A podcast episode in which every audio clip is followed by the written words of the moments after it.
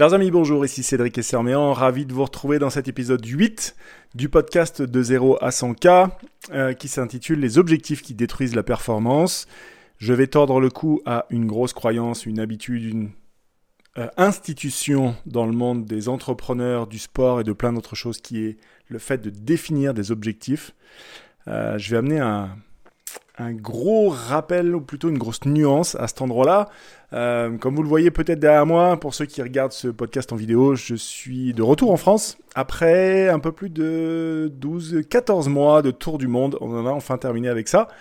Et on va se trouver un endroit pour s'installer. Je vous rappelle que vous retrouvez le podcast en audio et en vidéo euh, sur Spotify. Euh, vous cherchez juste Cédric et Serméan, 0 100K, 0 avec Z-E-R-O, et vous me trouverez assez facilement dans la catégorie podcast. Je ne suis pas encore chanteur. Bien. Cet objectif, les objectifs qui détruisent la performance, alors c'est quoi le problème exactement avec les objectifs? Euh, C'est assez simple finalement. Euh, le problème, c'est que les objectifs ont tendance à ajouter un phénomène de pression pour commencer, surtout quand on met en place une date avec vos objectifs. Moi, j'ai entendu ça plein de fois. Tu as mis un objectif, tu as mis une date. Il n'y a rien de pire. Il n'y a rien de pire que de mettre une date sur un objectif. Parce que, euh, et vous allez voir pourquoi, je, vais vous détailler un petit peu le phénomène, euh, c'est quelque chose qui va vous faire souffrir sur le chemin. Et si vous souffrez sur le chemin, si vous avancez en serrant les dents, autant vous dire que sur le plan de la nature, de la qualité des actions que vous posez, vous le faites en serrant les dents. Sur le plan vibratoire, émotionnel, quantique, euh, manifestation, tout ce que vous voulez, c'est dégueulasse. Donc, c'est absolument pas quelque chose. Je dis pas que ça fonctionne pas. Attention. Les objectifs fonctionnent. Ça fait, ils ont le fait de fixer des objectifs, ça a des qualités éprouvées et démontrées depuis très longtemps. Mais il y a un putain de prix à payer à cet endroit-là qui est euh, la souffrance.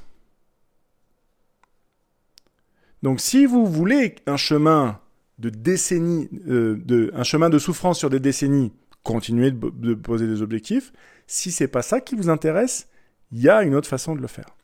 Il y a aussi beaucoup de contrôle qui est exigé lorsque euh, on est sur un phénomène d'objectif, de contrôle de rigidité euh, c'est clairement quelque chose qui renforce le fait d'avoir l'impression de maîtriser les choses, alors qu'en fait on est en train d'essayer de contrôler les choses. Et le contrôle, je crois que c'est Anthony Robbins qui dit, le contrôle est une illusion qui mène à la dépression. Euh, vous ne pouvez pas absolument tout contrôler. La météo, les autres, voilà.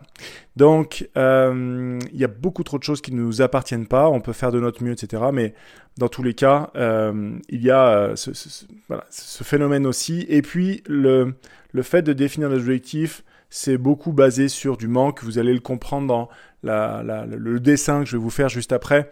que je dicterai, j'expliquerai évidemment de façon vocale pour nos amis qui nous écoutent uniquement en audio. Donc là, la solution que moi je vous propose, c'est quelque chose qui va vous permettre plus de flexibilité, plus de relâchement. Euh, il va vous permettre d'aimer le chemin, il va vous permettre de donner une chance à la vie de vous filer un coup de main, ce qui est non négligeable. Euh, donc c'est vraiment pour moi euh, un, un, changement d'état d'esprit. Et d'ailleurs récemment je disais à ma femme, putain tu vois, je suis retourné à poser un objectif. J'étais vraiment en train de me mettre dans le dur. Alors que à la place d'un objectif, si on définit un cap, un cap, C-A-P, un cap, ça change tout. Et je vais vous montrer, je vais vous dessiner. mes, talents de dessinateur sont pas euh, foufou, hein, mais euh, un objectif, en fait, visuellement, graphiquement, ça ressemble à ça. Vous avez un chemin qui s'étend devant vous, et l'objectif est une sorte de ligne d'arrivée que vous avez à franchir. Et donc vous, vous allez avancer vers cette ligne d'arrivée. Donc le gros truc que vous regardez, c'est une ligne qui est en travers, que vous devez franchir. Et donc à chaque étape, c'est j'y suis pas, j'y suis pas, j'y suis pas, j'y suis pas. Je me rapproche, mais tout ce que je regarde, en fait, c'est ce qui me manque pour y être. Il me manque ça, il me manque ça, il me manque ça. Et ça devient, ça vire à la névrose, en fait, collective, de se focaliser sur tout ce qui nous manque pour atteindre nos foutus objectifs et de totalement oublier d'aimer le chemin et d'être reconnaissant et fier du chemin parcouru. C'est un des gros gros problèmes des objectifs. Maintenant, si je définis un cap, la ligne qui était en travers, la ligne d'arrivée, je la tourne de 90 degrés.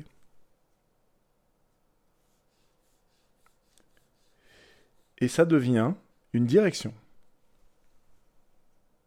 Ce qui était une ligne d'arrivée devient une direction. C'est-à-dire que je n'ai plus, c'est-à-dire que je n'ai plus une ligne d'arrivée à franchir, j'ai un cap qui me mène vers X. Qu'est-ce que ça change? Ça change que un marin, lorsqu'il est en mer, il suit un cap. Il ne peut pas suivre des, points précis. Un navigateur en avion, donc les gens qui savent naviguer, avion, bateau, autre chose, si vous avez des idées, euh, suivent des caps. Ils ne franchissent pas des, checkpoints trop trop précis. Pourquoi? Parce qu'il y a trop d'éléments sur lesquels ils n'ont pas de contrôle. Le vent, la mer, la météo, les... on n'a pas le contrôle sur ça. Donc si les conditions font que je dérive, je ne suis pas en train de faire une putain de crise de nerfs parce que j'ai décalé mon bateau de 25 euh, km vers le sud parce qu'il y a eu du vent du nord je suis en train d'ajuster ma voile, d'ajuster mon gouvernail et de toujours suivre mon cap.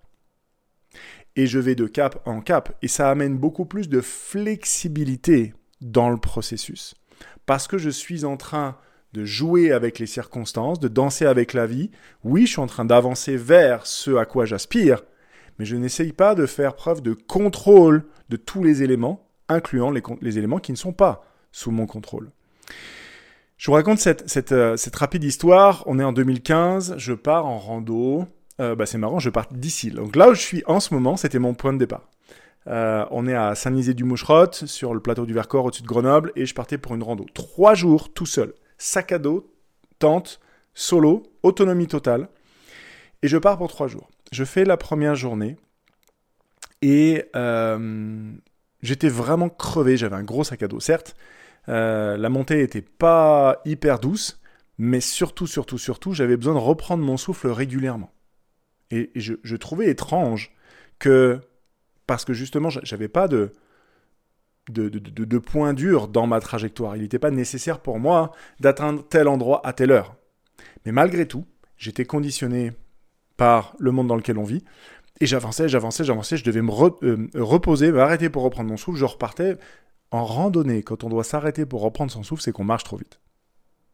Donc ça fait ça toute la première journée. Le lendemain, même chose. Je suis en pleine montée et je m'aperçois, je suis en train de, réaliser, je suis consterné par mon incapacité à ralentir. Je n'arrive pas à marcher doucement. Et donc, je fonce littéralement tête baissée en essayant d'optimiser mes pas pour pas trébucher sur les marches et sur les pierres, etc. Euh, sur les marches, sur les racines d'arbres et sur les pierres. Et, euh, à un moment donné, je pète un câble, je, je suis en pleine forêt tout seul, en train de monter dans ma montagne, et je dis, mais bordel, pourquoi j'arrive pas à ralentir? Et ça a été spontané, mais j'attendais pas vraiment de réponse. Mais j'ai eu une réponse. J'ai entendu une voix dans ma tête qui m'a parlé et qui m'a dit, parce que quand je serai arrivé, je serai libéré. Ah Alors là, celle-là, je l'avais absolument pas vu venir. J'ai défait mon sac à dos, j'ai tout posé, et je me suis assis sur un rocher, et je pense que je suis resté là pendant une, une demi-heure, peut-être une heure, à essayer de réfléchir à mais libéré de quoi? Il n'y a rien, je suis seul, j'ai toute la bouffe, j'ai la flotte, j'ai tout, je suis autonome. Mon niveau de liberté n'a jamais été aussi absolu, et je crois que j'ai besoin de me libérer de quelque chose. Et en fait, j'étais en train d'affronter le chemin. Le chemin qui m'amenait au sommet était une euh, contrainte à dépasser.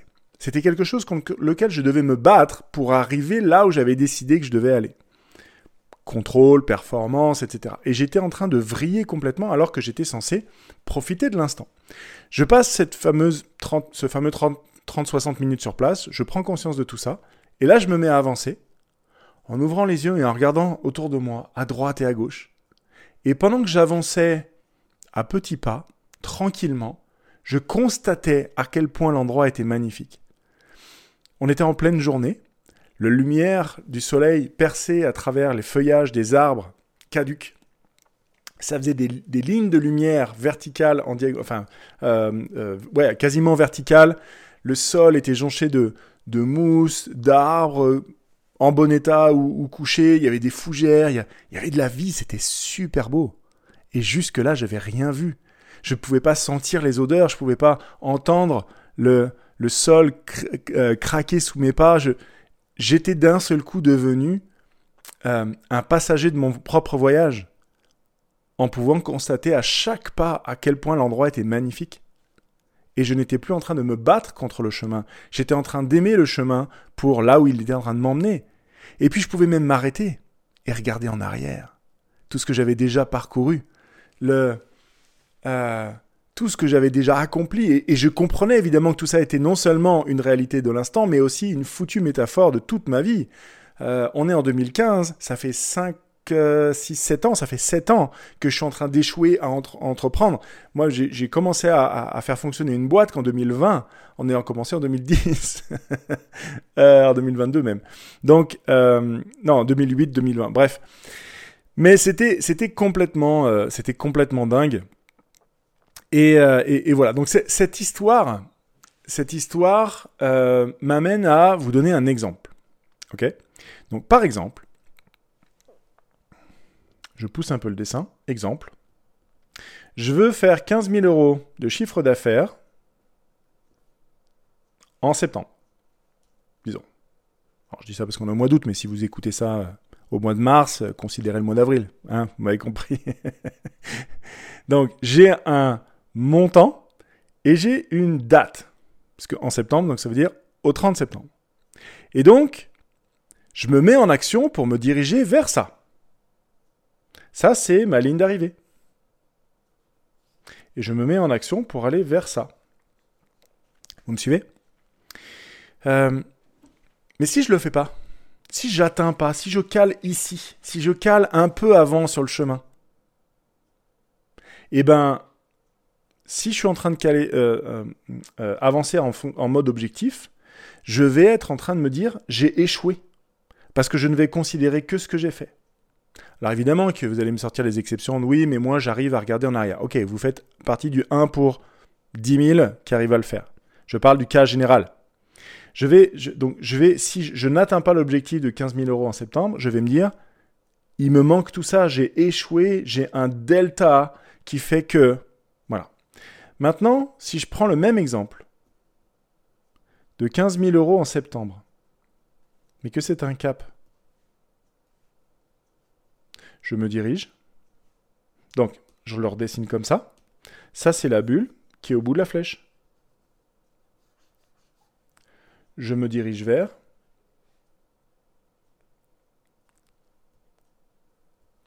Ça. Et si je ne le fais pas, j'aurais fait de mon mieux. Et si j'ai fait de mon mieux, eh ben, je ne suis pas déçu. Vous voyez L'idée, c'est aimer le chemin. Pourquoi c'est aussi important d'aimer le chemin? Parce que euh, tous les entrepreneurs avec qui j'ai eu l'occasion de discuter, euh, on est tous d'accord sur la même chose. Si je me sens bien ou si je me sens pas bien chaque jour, la qualité de mes journées n'est pas la même, vous me, suivez là-dessus. Mais la qualité des actions que je pose n'est pas la même non plus. Je vais m'agacer, je vais être impatient, je vais être frustré, je vais... Voilà, poser une action en se sentant bien ou en se sentant pas bien, c'est pas la même action et donc c'est forcément pas le même résultat. Même si j'essaye d'accomplir la même tâche, ce n'est pas le même résultat. Vous pouvez dire ce que vous voulez, ce n'est pas le même résultat. Euh, donc, sur le plan de la mécanique déterministe des causes et des conséquences, sur le plan de la causalité, les résultats sont moins bons si je me sens mal, si je suis en train de me fighter contre le chemin. Donc évidemment, je regardais un, sujet sur Tony Parker, le basketteur, euh, hier soir. Ce gars-là, avec un papa qui a joué en NBA, donc professionnel de basket aux USA, a acquis un certain état d'esprit. Mais si vous êtes en train de regarder ce blog, c'est que probablement vos parents ne sont pas entrepreneurs. Parce que sinon, vous auriez déjà l'état d'esprit, vous seriez déjà en train de faire de l'argent, vous ne seriez pas en train d'écouter ma voix en ce moment même. Donc, en dehors de ceux qui ont appris ça, il y a tous ceux qui n'ont pas appris. Je fais partie, moi aussi, de ceux qui, ont, qui ont eu à apprendre en, cours de route.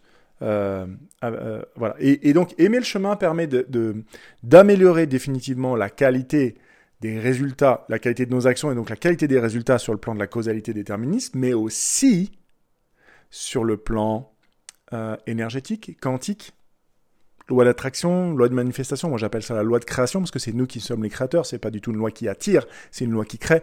Mais peu importe, euh, le phénomène existe. C'est les synchronicités, les heureux hasards, les coups de chance, les opportunités qu'on se met à voir alors qu'on ne les voyait pas.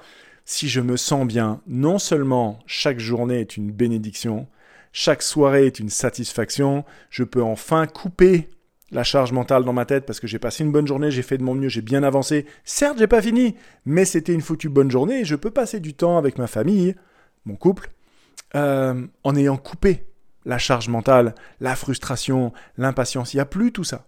Il n'y a plus. Vu que je suis en mode j'aime le chemin et je me dirige vers. Même si je me dis je, dirige vers, je me dirige vers et qu'on arrive aux deux jours à la fin du mois de septembre, je ne suis pas frustré, j'ai fait de mon mieux. J'ai fait de mon mieux et ça suffit. Donc, euh, je sais, les perfectionnismes, les perfectionnistes, j'en ai été un, joli, contrôlant perfectionniste, euh, addict à la performance. Et vous savez, pour revenir un peu sur les athlètes, un athlète performe mieux s'il est relâché. Regardez toutes les photos finish, euh, pardon, toutes les courses de sprint, athlétisme, sprint 100 mètres. Vous avez souvent des caméras en face qui, qui filment les gars en train de courir vers la caméra, vers la ligne d'arrivée. Quand vous les regardez courir, les mecs sont pas crispés sur leur visage. Ils sont relâchés. Tout leur corps est en, état de performance maximum. Sur un sprint, ça dure 10 secondes, donc autant vous dire que c'est intense. Mais ils savent que leur visage doit être relâché. Ils performent mieux en étant relâchés, l'athlète. Tout le monde le sait. Les entrepreneurs, c'est pareil. Ils performent mieux en, état, en étant relâchés. C'est d'ailleurs pour ça que les sportifs ont des préparateurs mentaux. C'est d'ailleurs pour ça que les entrepreneurs font du coaching investissent massivement, quel que soit leur niveau d'accomplissement. Dans le cercle d'excellence de Martin Latulipe, moi je fréquente des gens qui font des millions, littéralement des millions, euh, ils se font accompagner. La preuve, ils sont dans le cercle d'excellence. c'est pas pour trouver des clients, c'est pour trouver du support, des relations, des partenaires, des... Et, du coaching. Et Martin est un excellent coach euh, en passant. La préparation mentale des athlètes de haut niveau, c'est depuis très longtemps euh, que la performance, pardon, que la pression détruit la performance. C'est pareil pour les entrepreneurs. Vous devriez vous considérer comme un athlète de haut niveau. Et ne confondez pas stimulation et pression. Hein. Ne confondez pas stimulation et pression. Un cap va stimuler parce que vous avez une vision claire, vous avez un chemin à suivre et vous êtes invité à l'aimer. La ligne d'arrivée de l'objectif va vous mettre de la pression sur tout ce qui manque, etc. Donc à long terme, évidemment, vous allez vous retrouver en suivant des caps plutôt que des objectifs, si vous avez compris ce que je voulais dire, avec plus de performance, plus de plaisir, une santé préservée, la satisfaction chaque jour, des meilleures relations à la maison, euh, des meilleures relations au travail, si vous bossez en équipe, etc. etc.